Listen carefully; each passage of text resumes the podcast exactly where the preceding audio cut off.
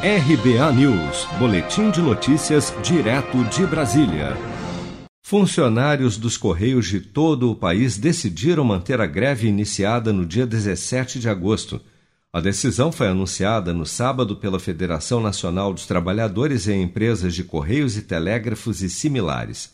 Segundo a entidade, a escolha de seguir com a paralisação foi motivada pela decisão do Supremo Tribunal Federal na última sexta-feira de manter a suspensão do acordo coletivo dos trabalhadores dos Correios, como explica o secretário-geral da Federação Nacional dos Trabalhadores em Empresas de Correios e Telégrafos e similares, José Rivaldo da Silva. Não houve debate nessa decisão tão importante para os trabalhadores. Não precisava ser favorável aos trabalhadores. Lógico que a gente tinha expectativa de ser favorável, mas precisava ter debate. Você vê vários ministros de, de, de, relevância, de muita importância. A gente que acompanha debate no Supremo Tribunal e não ter debate sobre uma matéria que tem relevância sobre outras categorias, percebe que no dia que o patrão se sentir prejudicado por qualquer decisão do, do TST, ele vai recorrer e vai pegar essa jurisprudência para dizer, no caso dos Correios, vocês deram, e outras categorias vão ser prejudicadas. Então, para a gente, a gente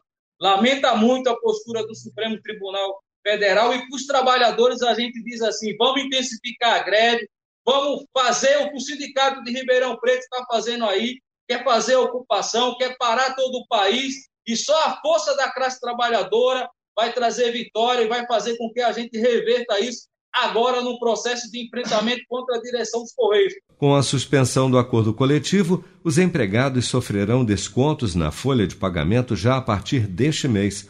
Em alguns casos, segundo as entidades representantes dos trabalhadores dos Correios, a queda na remuneração pode chegar a 40%.